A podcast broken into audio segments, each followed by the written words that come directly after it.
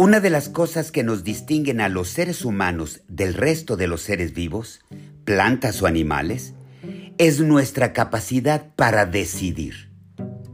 Los seres humanos tenemos la gran capacidad de elegir. Y una de las cosas que podemos elegir es la actitud. Hola, ¿qué tal? Soy el doctor Sergio Aldaba. Hoy quiero hablarte de cómo el hábito de tener una buena actitud pone en marcha un círculo virtuoso. No hay que esperar a que la vida vaya bien para tener una buena actitud. Es al revés. Bienvenido al episodio 28. Mi actitud ante la vida es mi decisión. Conozco algunas personas que lo tienen todo para ser felices. Un buen trabajo, una familia que les brinda amor y apoyo, una casa a la que pueden llamar hogar, unos amigos confiables y leales. También conozco a muchas otras personas que han tenido que lidiar con desventajas, dificultades y reveses de la vida, y no obstante encuentran la manera de seguir adelante. En ambos tipos de personas observo que han sido bendecidos por la buena fortuna y un final feliz, como en los cuentos de hadas, o por lo que ahora llamamos en psicología ambientes estimulantes, y en el último caso, resiliencia. Este tipo de personas nos maravillan e inspiran, dan ganas de invitarles un café y un buen trozo de pastel solo para tenerlas cerca y sentir su alegría. Son una delicia. Sin embargo, en lo personal, me sorprenden aquellas personas afortunadas que teniéndolo todo o suficiente de todo, sin embargo van por la vida con un desaliento constante, quejándose de todo y por todo. Como doña Natividad, que para todo decía, ande no si estaba lloviendo, ande no, aunque traía el paraguas. Si algo estaba lejos, ande no, aunque traía un buen par de zapatos. Y si hacía sol y algo estaba cerca, ande no. Y luego también veo que muchos se paralizan ante la desgracia. Son superados por esas experiencias que escapan a su control y entonces se rinden. Siempre he dicho que no hay corazón desocupado, y siguiendo con esta metáfora, ahora la extiendo. El corazón tiene la capacidad de seguir latiendo a pesar de las ocupaciones. Que el corazón siga latiendo es una decisión del dueño del corazón y poco tienen que ver las aflicciones.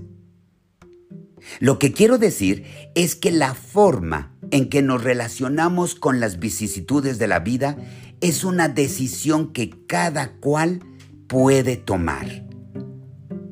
Vamos, las aflicciones que trae la vida son inevitables, incluso necesarias. Piensa en algunas de las aflicciones que has tenido en estos últimos días o meses. Haz una pequeña lista en tu mente. Ahora reflexiona. ¿Cuántas se habrían podido evitar? ¿Cuántas fueron necesarias para que tú aprendieras algo?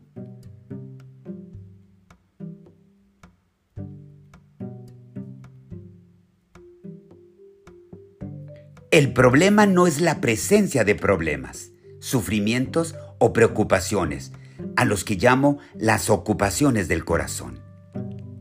El problema es la actitud que tenemos ante ellas.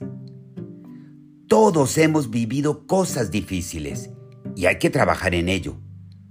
Sin embargo, eso de estar rumiándolas, y discúlpenme esta expresión un tanto vulgar, pero es el verbo que metafóricamente mejor describe esta acción. No solo no ayuda, sino que incluso la ruminación o rumiación se convierte en una justificación autovictimizante para no avanzar. Esto es una verdadera paradoja. Queremos avanzar pero seguimos detenidos en un momento ya pasado de nuestras vidas. ¿Sabías que cuando tienes una herida, nada ayuda que la estés lamiendo? Debes dejar que sane sola. Ni siquiera es recomendable quitarte la costra porque hará que el proceso de sanación sea más lento e incluso deje una fea cicatriz.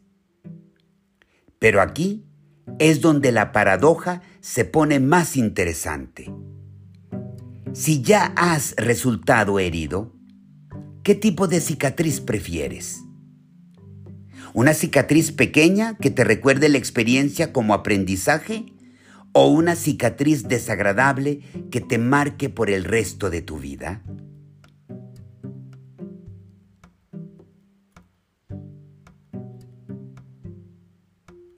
Las heridas dejan cicatrices.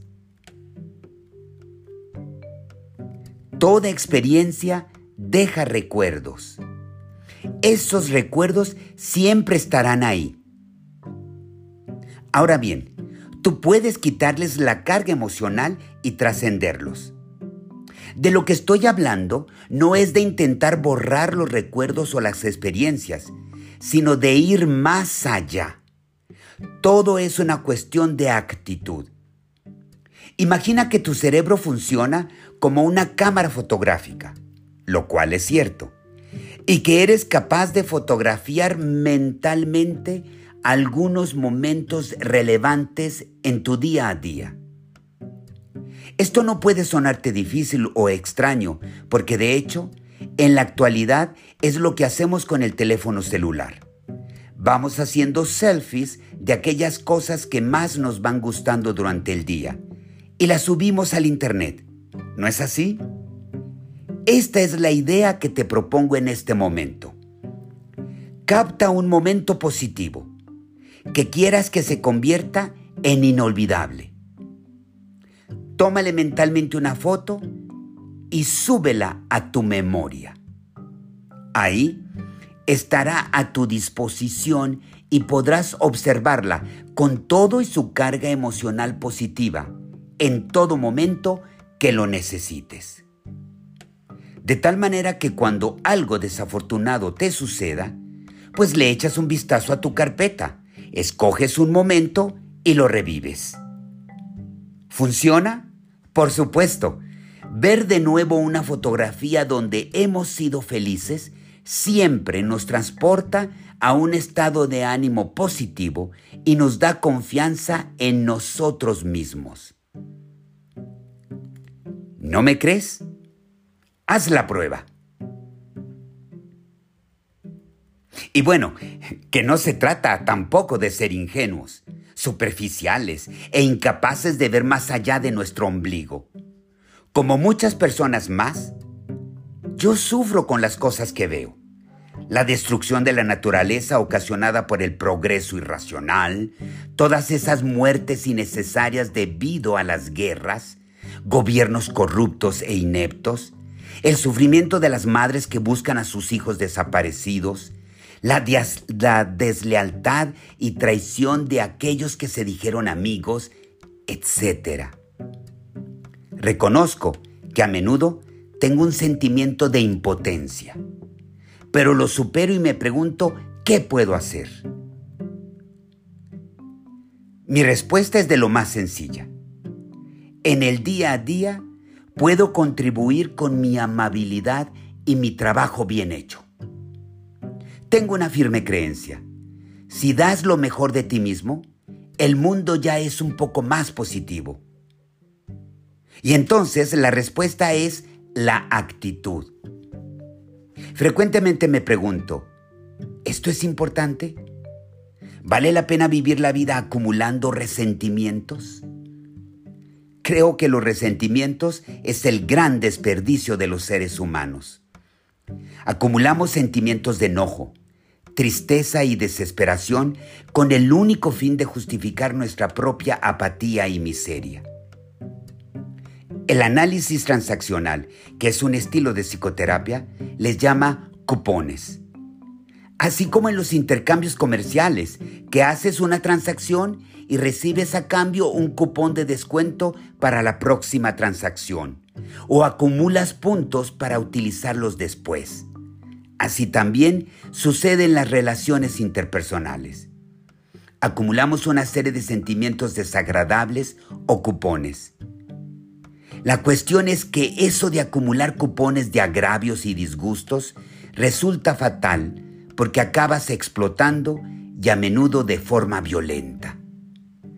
El arte de expresar lo que sentimos no quiere decir explotar cada vez que queramos, sino decirle al otro sin violencia esas pequeñas cosas que erosionan la relación. A veces es conveniente hacer una pausa para encontrar la mejor actitud para enfrentar una determinada situación.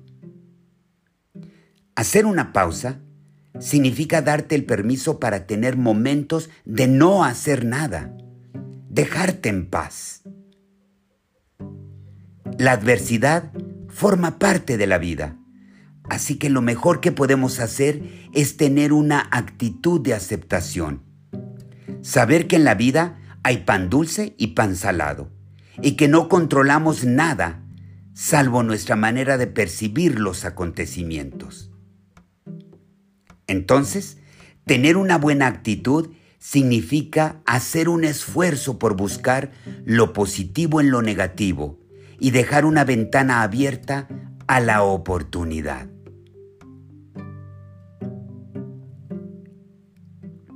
Recuerda que lo importante de la vida no está en lo que ocurre, que no podemos controlar, sino en cómo lo afrontamos. El hábito de tener buena actitud no es el resultado de que la vida va bien, sino al revés. La vida va bien cuando tenemos la correcta actitud. Y recuerda, reserva un momento en tu día para reflexionar cómo cuidarte, cómo mantenerte sano y cómo ser feliz. El cielo es el límite. Vive tu vida.